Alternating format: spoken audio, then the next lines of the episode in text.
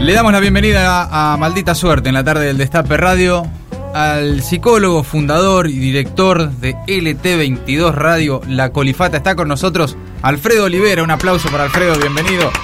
Hola Alfredo. Hola. Bienvenido, bienvenido. Ahí está. Eh, Sí, claro. Alfredo. Acá, acá puede haber una No, conversación. Pueden charlar Claro. tranquilamente en francés todo lo que quieran. ¿eh? No me voy a meter, yo no entiendo todavía, no entiendo nada. Pero Algo entendés. hay- algo todavía. ¿Cómo estás, Alfredo? Muy bien. Gracias. Gracias por venir. Muy bien, sí, Eh, gracias por invitar. Estás de paso por la Argentina, vos vivís en París. Yo vivo en París hace 10 años, pero sigo trabajando desde allá para la colifata de acá. Sí. Solo que allá desarrollamos proyectos como la colifata, pero en la psiquiatría de, de- de- de las afueras de París. Alfredo, yo creo que eh, todo el mundo sabe qué es la colifata, pero tal vez no. Y tal vez hay gente escuchándonos eh, que no está al tanto eh, de qué es Radio La Colifata. ¿Qué es? Eh, bueno, es un proyecto que nació hace 30 años. Este año ya van a ser 31. Fue en su momento considerada la primera radio en el mundo en transmitir desde un psiquiátrico, con la particularidad de que quienes toman la palabra en nombre propio son los mismos afectados, las personas que están internadas o que estuvieron internadas. Eh, surgió a principios de los 90, eh, como era novedad, tuvo así como una explosión, explosión mediática temprana, Mm. eh, y su primer modo de existencia fue a través de la grabación de microprogramas. Nosotros nos reuníamos en los jardines del Borda, grabábamos, luego yo hacía un trabajo muy rudimentario de edición. Cassettes, no, todo. cassette, no existía internet, Claro. no había computadoras, Claro. era doble casetera. Claro. Sí, sí, sí. Este, y lo llevábamos a las radios comunitarias, pero también comerciales. La más conocida, la Rock and Pop, con la Lomir. Claro. Entonces, nos dimos cuenta, digamos, que gracias a que no teníamos dinero, y que, pero sí un poco de creatividad, podíamos generar eh, contenidos comunicacionales muy breves que podían colarse, infiltrarse en producciones varias de la radiofonía argentina en su cotidiano. Entonces, eh, así nace, eh, porque vos me preguntaste qué es. En Sí. realidad es un proyecto que va siendo, y pero que nació de una manera muy interesante porque nace en este punto de encuentro y de contacto con los oyentes. Eh, como a través de la difusión de microprogramas en muchas emisoras. Primero comunitarias, inmediatamente después Rock and Pop con Claro, Lalo. claro. Eh, y lo que hacíamos era eh, pedirle al conductor o conductora que grabe el momento de la salida al aire y que haga un llamado a los oyentes a llamar por teléfono. Entonces los oyentes llamaban por teléfono, grabábamos todo tipo de mensaje telefónico y yo como una especie de chasqui de la comunicación volvía al sábado siguiente con la grabación de los llamados telefónicos de los Claro. oyentes. Entonces, La devolución, ¿no? eso. Sí. ¿Y, era el oyente el que marcaba el tema del día, cómo los tratan, cómo ven el mundo de los de afuera.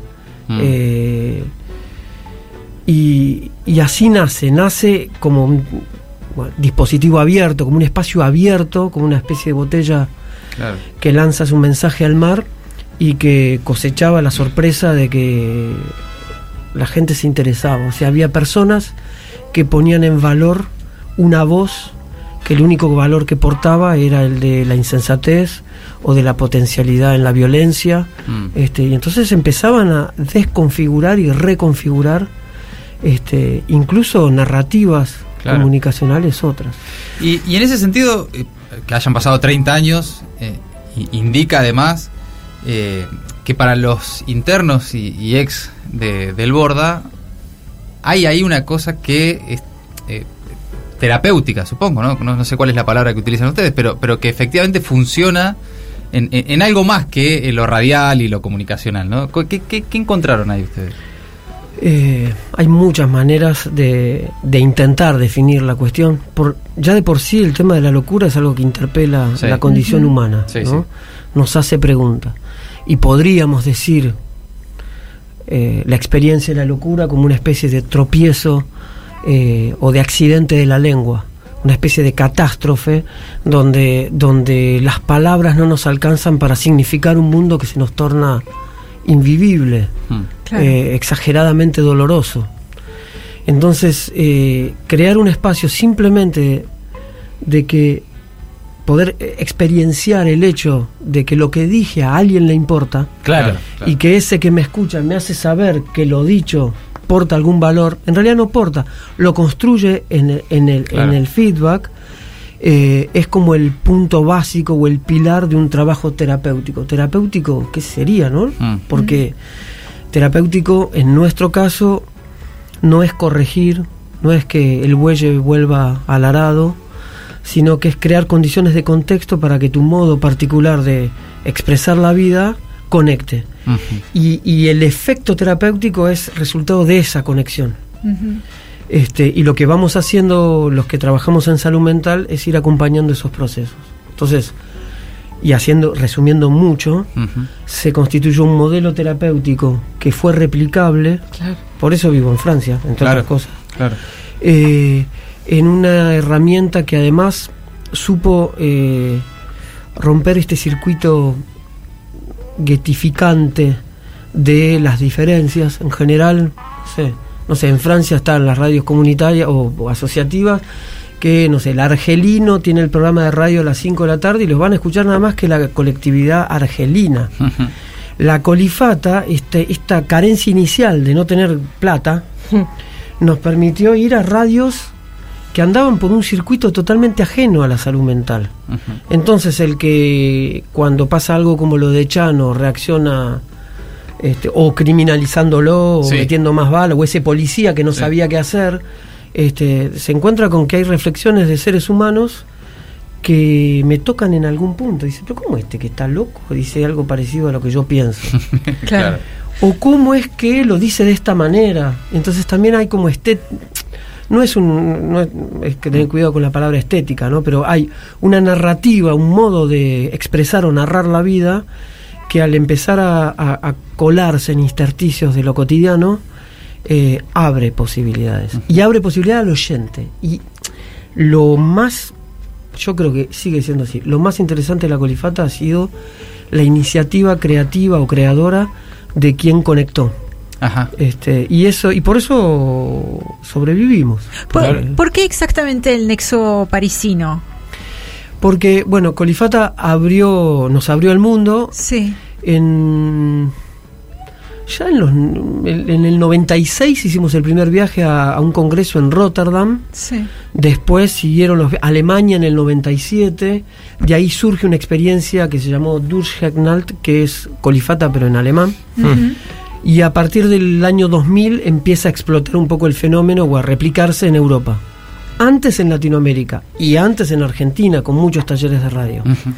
Eh, las vueltas de la vida hizo que, por razones afectivas en realidad, con- Sí. me, me- me junté con una francesa. Sí, te afianzaste, digamos, en Francia. Claro, tuvimos una hija y después, a la hora de separarse, bueno, yo opté por ejercer mi paternidad y por eso me fui a vivir a, a Francia. Claro. Pero sin dejar eh, el trabajo aquí y trabajando en realidad, ahora lo pienso que lo charlamos, pero eh, a mayor movimiento en, un, en una orilla, Sí. mayor posibilidad de impacto en la otra y viceversa, y ahí se fue construyendo también un vínculo. Oh, se- ¿Sentís que se van como retroalimentando, alimentando, digamos? Sí, eh, sí, sí, siento que, o sea, en Francia, bueno, Francia particularmente ha sido un país muy curioso por la experiencia argentina eh, de la colifata. Ya en el 96, eh, Le Monde saca un artículo grande sobre la colifata. Después L'Express en el 97. Que son todas revistas eh, muy conocidas. Revistas eh. muy conocidas, Courrier Internacional. Sí. eh, Telerama, una Claro. revista que viene a ser como la TV Guía. Claro, ah, no, claro, claro, ya Claro. popular, digamos. eh, y, y- y- hubo interés. Entonces también empezó a haber instituciones que nos llamaban para que demos cursos de capacitación. Yo fui con, con una colega, con Laura Gobet, en el 2009 a París para dar un curso de capacitación para el nacimiento de una radio como La Colifata en París. Pero ya en el 2001 empezó a haber experiencias así. Y de, Entonces, y de esas experiencias que hay en, en diferentes par- partes del mundo, digamos, ¿qué, qué, qué, qué podés recoger vos? ¿De qué, qué es lo que pasó? Y, y en todo caso, no sé si, si se replican de la misma forma eh, de, la, de la experiencia vivida acá o que se está viviendo acá. Cada experiencia es absolutamente, eh, digamos, eh, propia del lugar, va tomando recorridos. De hecho, yo llegué hace 10 años creyendo que, no sé, traía como, bueno, vamos a hacer así, lo vamos a hacer de este modo, otro, bueno. me- un par de cachetazos me comí, digamos, hasta, que, claro. hasta que empecé a entender que, que, que las cosas cobraban sentido o valor en un contexto distinto. Pero hay algo que, que no es lo más fácil a captar de la colifate y a mí me parece que quizás es lo mejor, que es ese lugar al imprevisto, es, es la clínica del asombro. Mm. Es eh, lo que vos no, no sabés que va a pasar, solo pasa cuando te encontrás. Claro. Y eso que pasa supera cualquier cosa que hayas imaginado antes. Y es sobre esa lógica que, que se abren como eh, nuevos posibles. Claro, Digamos, claro. versiones de, de un sí mismo eh, acostumbrado a repetirse. Lo voy a decir de una manera, no sé, una- un- con un ejemplo, pero Mm. francés. Sí. O sea, en Francia. David. eh, nosotros hacemos la radio, ¿eh? Los martes, en directo, eh, desde allá. Eh, viene y no entra al estudio, se queda durmiendo a- afuera, en el, en el canapé, en Sí, el sí. sofá. Sí.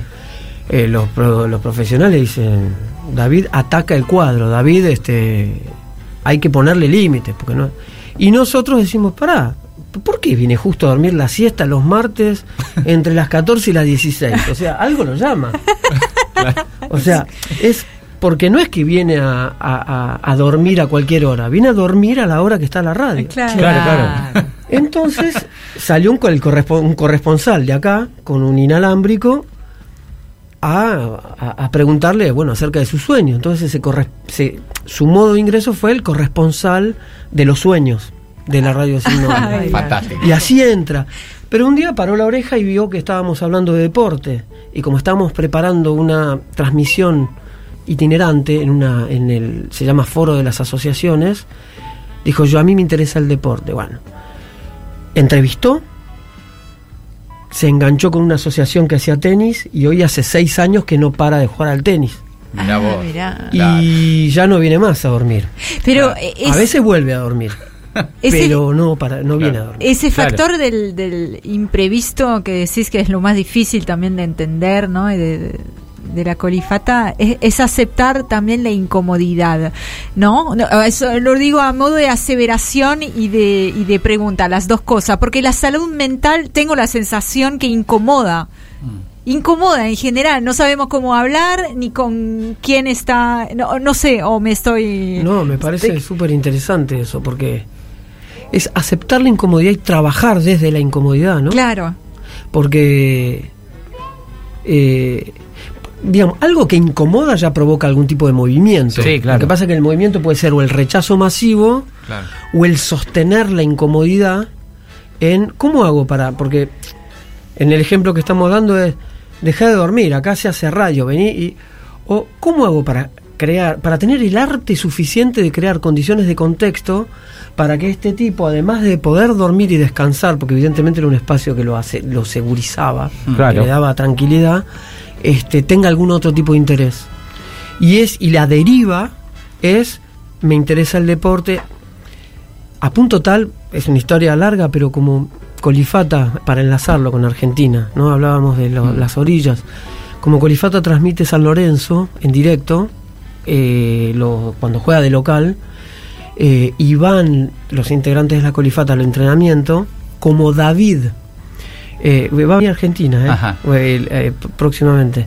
Le gustaban los deportes y venía siempre con una casaca de, de un club. Mm. Eso es, de repente hay como un, un- un signo, un gesto, Claro, claro, claro. algo. Este, los argentinos le manguearon una camiseta a un jugador de San Lorenzo, se la firmaron toda y en un encuentro que estuvimos haciendo, bueno, hoy es- suena, hacíamos encuentros en un festival de arte en Moscú, 2014, 2016, 2018. Mm. Y en el de 2016 le mandaron autografiada la, la, la camiseta. Este, y mm, ¿Qué dijo David? agradeció. No la trae nunca y siempre le decimos, eh, tráela. este, pero, o sea, como de lo incómodo generás posibilidades Claro. para recorridos nuevos. Ah, David, acostumbrado a ser el, el que el hincha de los lugares, este, de repente te salís de ese eje y trabajás en que seguramente hay un montón de otras. eh, o sea, puede brillar si es que encontrás la manera. Sí. Y para eso hay que saber esperar y hay que eh, bancarse la incomodidad. Hay una cosa eso de que me parece que están como, como todo el tiempo también eh, viendo qué juego le, le- les proponen, ¿no? ¿No? Lo- lo- lo- lo- los, los, los locos, digamos, en un punto. Y hay una cosa que me, me- parece que es una marca de la, de, de la colifata, que es que no se hace, digamos, que justamente tratan de entender, no se acercan a eso ni los, pon- ni lo- los ponen como un fenómeno, digamos, como, ah, mirá lo que dice el loco, sino, mirá lo que dice el loco, digamos, la diferencia de tono se nota. Sí. Nosotros tratamos de. de. bueno, es decir, también partimos de una, de una perspectiva de derechos. Claro. Eh, Ah. Derecho a comunicarte, derecho a expresarte. eh, insisto, no corregimos. eh, se van. Es, pero es un poco lo que nos pasa a todos, digamos. Uno abandona el síntoma cuando, cuando tiene posibilidades otras eh, para, para anclarse como, como ser, digamos. Y, y bueno, con el colectivo de personas con el que trabajamos, además, eh, nos encontramos con situaciones de violencia extrema vividas desde la primera infancia, digamos, seres tremendamente violentados, este, porque no se es, se, se hace en todo caso, se Claro. produce un, una, una enfermedad, una discapacidad, etcétera. En este, en este caso, al menos es nuestro punto de vista. Eh, y al, al al hacer lugar a bueno a estos recorridos nuevos eh, se ejerce un derecho sí a la expresión este pero también te confrontás con que muy bien salí del hospital pero voy dónde voy y voy Ah. a una pensión Claro. a cinco cuadras del hospital, en Constitución, que me sale, voy a decir un, un valor que quizá no es, pero para que se entienda, tres mil pesos, va, 15 mil pesos y mi pensión por invalidez es 18 mil. Entonces, el que sale está en una, en una situación de cuasi indigencia y no hay estructuras en la comunidad que acompañen estos procesos y tampoco esa mirada de la salud mental más bien este eh, transversal. Claro. intersectorial. Alfredo, eh, aprovecho esto que estás mencionando para contar algo, algo que está pasando ahora, también, además de la radio con, con la Colifata. Estamos con Alfredo Olivera, que es eh, fundador, eh, director de, de la Colifata, que es a través de eh, alimentos agroecológicos y, en trabajo en equipo con la UTT, que también son amigos de, de Maldita, de la Unión de Trabajadores de la Tierra, están ahí buscándole también un- una vuelta de, de autosustentabilidad ¿no? para, para Sí. esas personas. ¿Cómo funciona eso? Mira, tiene, tiene su historia. En el 98, yo les conté que hacíamos, grabábamos Sí. microprogramas Sí. que se retransmitían en distintas radios. Había un grupo de oyentes en Bariloche que nos enviaban primero cigarrillos, eh, ropa. Mm. Después ese, ese grupo de oyentes decidió regalarles unas vacaciones a los colifatos Ajá. en Bariloche. A cambio la pregunta fue ¿qué pueden hacer ustedes?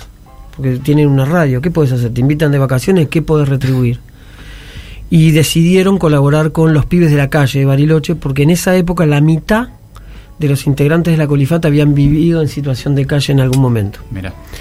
Entonces generamos con un Citroën que nos habían donado oyentes y con la gente que se animaba a ir al Borda, buscábamos este, juguetes útiles escolares para una asociación de Bariloche que trabajaba con pibes de la calle para que vuelvan a la escolaridad, etcétera. ¿Por qué cuento esto? Porque eso después tuvo una deriva al encontrarnos con la situación de cuasi indigencia en la que están la mayoría de las personas con diagnóstico psiquiátrico que están en el Borda o en el Moyano o en cualquier otro hospital público, dijimos, tenemos que desarrollar un eje productivo. Lo primero que hicimos hace 10 años fue montar el estudio externado. Tenemos un estudio profesional como este Sí. en el barrio de Villa Ortúzar. Eh, tenemos frecuencia definitiva, pero que está interferida, entonces no se escucha lejos la colifata, estamos peleando eso. Eh, y después dijimos, ¿por qué no eh, dar un paso más con lo productivo? Y ahí viene la cuestión. Y hemos desarrollado tres ejes que están empezando ahora. Uno es, tenemos un food truck, en ese food truck inauguramos la, la Everdulería Si Hermanito, que es un paciente, es una persona, Ever Beltrán, que murió hace poco, boliviano, de origen boliviano. Eh, ahí vamos y compramos este, en el tercer cordón, este, digamos, agroecológico, producción y la vendemos en, en Parque Lesama. Ahora vamos a, retomar eso. Lo otro es hacer un food truck y eso hemos, estamos esperando el resultado de la presentación de un subsidio para vender este, comida. Hechas, claro. Pero no cualquier comida, o sea, por ejemplo, no sé, el café Hugo López, ponele, es este el viejo López. Entonces te pedís el café que es este agroecológico y tal, y en el vasito un QR y con el teléfono haces tic y escuchás a Hugo López contándote o la historia del café o diciéndote la Ley Nacional de Salud Mental. Claro, Qué claro. genial. Entonces es, Qué es cómo Colifata puede este, articular lo productivo con lo comunicacional. Y no quedarse ahí solamente, sino en otros talleres que empezaron en diciembre, laburan reconociendo en el país emprendimientos productivos de terceros, principalmente colectivos en situación de pobreza y estigmatizados, que lo que produzcan acumulen valores éticos sustentables. O sea, vendo, no sé, mermelada, pero agroecológica, bueno, no le hace mal al suelo, las relaciones humanas no son de explotación y lo lleva adelante un hospital de día de Chipoleti, Ujú. digo cualquier cosa. Sí. Ah, listo. Son ellos, los integrantes de la colifata, después de esa pesquisa, los que van a decir, bueno, te otorgo el IRA, eh, no es el IRAM, pero es el sello colifato, Claro. que es un sello de salud. Claro. Y con subsidios, este, queremos empezar comprando parte de esa producción para comercializarlo acá en Buenos Aires y también a través de la web. Y em, no solamente eso, sino el taller de los creativos colifatos tienen que poner en valor a ese tercero. O sea, a los que hacen la mermelada agroecológica de Chipoletti, del hospital de día tal, la campaña publicitaria se la arman los colifatos. Ay, qué Excelente. bueno, qué bueno. Y eso es- y ahí entonces el concepto de colifata solidaria es no es solamente te doy lo que no tenés, es eh, bueno, siempre de los que tienen diagnóstico psiquiátrico se dice peligroso para sí y para terceros. Bueno, el proyecto es productivos para sí y para terceros. O sea, crean laburo para sí y crean Claro, laburo claro, para claro. otros. Espectacular. Alfredo, ¿cuánto de todo esto que recién nos, nos mencionabas y, y describías del proceso eh, eh, de, de la colifata es posible por las características y las particularidades de la radio? Eh, que ¿Por qué no una revista o por qué no un canal de televisión? Digo, ¿cuánto de la radio hay en, en toda esta historia de, de la colifata? Está re buena esa pregunta porque no tiene una respuesta como acabada o cerrada. Durante muchos años, bueno, creía que, bueno, la voz porta una dimensión de intimidad, digamos. O sea, la voz te acerca a lo más propio de cada quien, pero a su vez conserva cierta distancia. Entonces, en la realidad que nosotros abordamos, esta cuestión de la distancia óptima, proximal, digamos, la proximidad y la distancia a la vez, jugaba a favor. También yo lo que creo es que yo les hablaba, les hablaba al principio de, de este como tropiezo, como este accidente de la lengua. Eh, hay un, lo pueden encontrar en YouTube porque fue hasta hace muy poco, un programa de filosofía que hacemos que se llama Colifata Filosa. Hmm. Lo buscan en YouTube, Colifata Filosa, y es un grupo de integrantes de la Colifata interrogándose sobre temas metafísicos viene al piso un filósofo y se trata el tema. Nosotros lo que intentamos hacer es que el accidente eh, o la catástrofe de la lengua este, termina, interpela el sentido común, lo instituido, digamos, es instituyente sin querer serlo. No es que una persona con problemas mentales o con sufrimiento psíquico es un filósofo o un genio, ni mucho menos. Hay gente que lo son con diagnóstico o sin diagnóstico y hay seres- malas personas con diagnóstico y sin diagnóstico, no pasa por ahí. Pero algo, nosotros lo que sí, la, oper- la operatoria que realizamos es que eso que me llevó a romper el lazo, creamos como condiciones de contexto para que haga pregunta. O sea, y un, un ejemplo. Juliana, eh, cuando entraba en crisis, se caminaba y parecía que pensaba cada paso. O a la hora de sentarse era un descubrimiento absolutamente nuevo sentarse en una silla. Bueno, de ahí hicimos un programa de filosofía acerca de la experiencia bípeda del ser humano. O sea, lo que el tropiezo, el accidente de la lengua, este, le mete introduce una pregunta en el, al sentido común. De alguna manera serían como deconstructores involuntarios eh, de lo instituido como eso que llamamos sentido común, que Claro. es cierta heg- hegemonía en la producción de sentido de las cosas. Claro. Claro, poner preguntas donde no hay preguntas. Eso es interrogar lo obvio Claro. Claro. en, eh, por accidente, pero el efecto es que, che, mirá lo que dijeron, no sé, en Colifata Filosa, o lo que dijeron en este micro, entonces Julio, Ever o quien sea, empiezan a hacerse amigos y empiezan a ser valorados por lo que son, y hay algo este, que produce un efecto de, de integración, de comunicación, de producir sentido y demás. Alfredo, El equivo- del sí. equívoco hicimos un valor. Alfredo, eh, para el que quiera escuchar la colifata en cualquier momento del día, incluso durante el horario de maldita suerte, eh, está, está la web y está la FM. Vos me decías ahí que están eh, tironeando Bueno. algunas cuestiones, pero Un llamado a la audiencia, Eso. a ver si pueden a ver, intentar donde estén sintonizar el 100.3 a ver qué radio escuchan. 100.3, FM 100.3. 100.3, Sí. frecuencia definitiva de la colifata. Ahí está, Y si nos pueden decir qué escuchan en el 100.3. bien. Este, porque hemos estado interferidos muchos años y estamos eh, eh, pierde todo sentido si no tenés eh, No, claro, sí, si no tenés. Claro, oyentes. Sí. Sí, sí, sí, sí. Este, Y, no, y, y, digamos, y esto Bueno, fue pero- conversado con, con, con las autoridades, digo, con... con- Sí, sí, sí. Y, y no, y no estamos nada. en eso. En Vamos, metamos un poquito de presión también. Confa- confiamos Claro. en que en que ¿por qué? Porque imagínate, el Estado nos dio un subsidio hará unos años para montar un estudio como este, alucinante, para que, que- que el estudio externado de la colifata es como un estudio de confluencia. Para tener un programa en vivo ahí, tenés que trabajar en grupo, viene gente de la comunidad que quiera tener un programa de radio en una radio FM profesional, 100.3, que debería escucharse en toda la capital, trae su proyecto, lo pone en contacto con proyectos que portan personas con experiencias psiquiátricas y cuando hay encuentro, entonces sí hay posibilidad de aire. Eh, y de ese modo rompemos este circuito del gueto. Eh, los amigos, porque las personas con diagnóstico siempre sus amigos son otras personas con diagnóstico. Claro, claro. Y la colifata dem- demostró que se puede otra cosa. Les propongo también que sigan en las redes a la Colifata para enterarse de, de todo lo que vaya sucediendo y de lo que vayan comunicando. En Instagram, por ejemplo, es eh, Radio La Colifata, todo junto, arroba Radio La Colifata. Ya, los que están ahí con el celular a mano, con Instagram, arroba Radio La Colifata, siguen, prueban también de escucharlos en FM 100.3 eh, y por supuesto también ahí está la web, están todas las herramientas virtuales posibles que, que ofrecen ahí en arroba Radio La Colifata, síganlos en Instagram. Eh, Por la web a través sí. de lacolifata.org. Ahí está, perfecto. Alfredo. Te mandan acá una No, una cantidad bocha, sí, de explotó. mensajes hermosos, de gente que te recuerda por haber salvado la vida de sus familiares, etcétera, así que te mandan muchos abrazos. Muchos Toda mensajes esta muy gente lindos, que sí. está escribiendo acá. En YouTube. Alfredo, un gusto que hayas venido y gracias. Igualmente. Gracias por la visita.